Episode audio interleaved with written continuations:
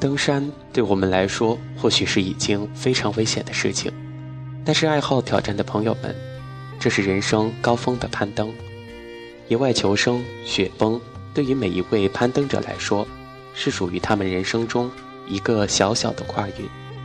能登上号称世界上最危险的山峰，是他们毕生的追求，就像我们想要的，在路上。那么在接下来的节目当中。我们一起去领略这十座山峰，他们是登山者的梦想之地。尽管这些山峰夺去了许多登山爱好者的生命，但是仍不断的有登山者试图攀上高顶，一览壮丽的风光。第一座山峰，艾格尔峰。艾格尔峰高达三千九百七十米，历史上第一位登顶的人是在一八五八年。攀上山顶，但直到1938年，艾格尔峰极其陡峭的北峰才为人所熟悉。自从1935年以来，艾格尔峰的北面山峰已经夺走了64名登山者的生命，也被人们称为“谋杀墙”。第二座险峰，安纳普尔纳峰。安纳普尔纳来自梵文。意思为丰收女神，安娜普尔纳峰的高度为八千零九十一米，排名世界第十。曾经有六十个人在这座山峰上丧命，在所有的攀登者当中，只有一百五十七人成功的爬到了顶峰。第一个是一九五零年登顶，接下来一九七零年有一名登山者从南面山峰上爬到了山顶。最近到2007年，斯洛文尼亚的登山者托马兹·姆马成为了第一个单独爬上山顶的人。第三座山峰，乔戈里峰。乔戈里峰是世界上第二高峰，高达8611米。到目前为止，从来没有人在冬季成功的登上过这座山峰。在这里，攀登者中。有四分之一几乎都要丧命。乔戈里峰的山顶飓风肆虐，被人们戏称为“野蛮之风”。第四座，勃朗峰。勃朗峰高度仅为四千八百一十米，因此看起来并不十分令人生畏。然而，它在登山者之间备受欢迎，平均每年有两万多游客。实际上，他已经夺去了八千多条生命。为了勃朗峰的主权，法国和意大利已经争论了好几个世纪。不过，目前他们处于共同行使主权权利的状态。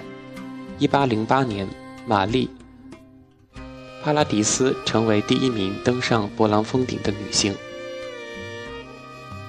第五座山峰，南迦帕尔巴特峰。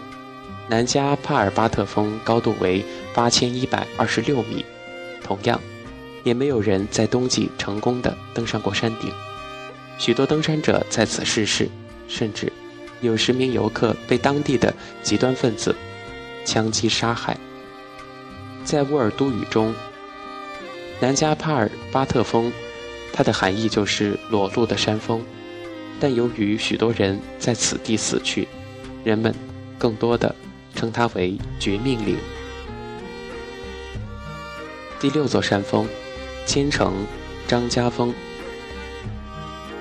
它是世界上的第三大高峰，位于尼泊尔和印度西境的交界处。一九五五年，一支英国考察队来到这里，成为了第一支到达顶峰的登山队，但他们却从未踏上顶峰，因为西京王宫要求不能够污染了山顶的顶峰。此后，这里每一位登山者都沿袭了这个传统，无人踏上山顶。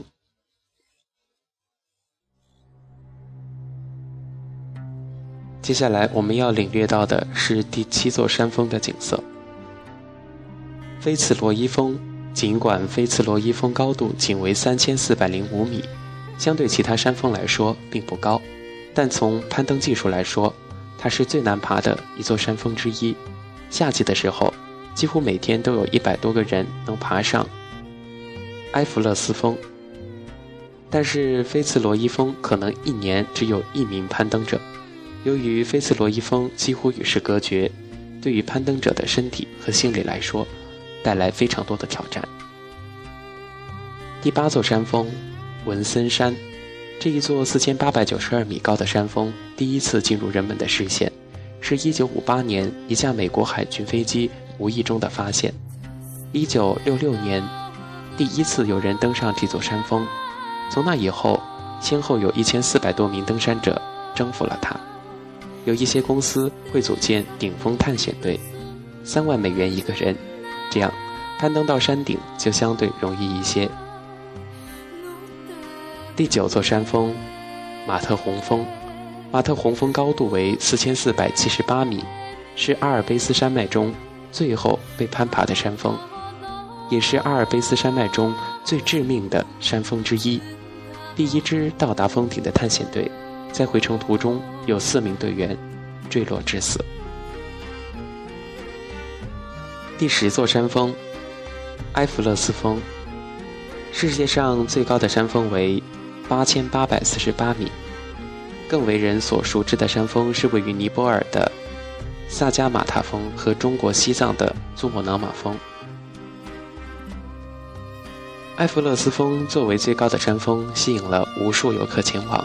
许多人认为，埃弗勒斯峰的商业化使它失去了许多过往的各种各样的原生态的魅力。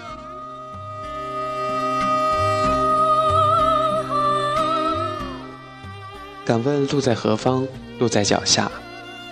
其实人生很多地方都没有路，走的人多了，自然就有路。也许这世界上最高的山峰，在你我的心中。攀越了它，就相当于超越自我，华丽转身。愿大家都能够克服心中的那座高山，去做自己喜欢做的事情。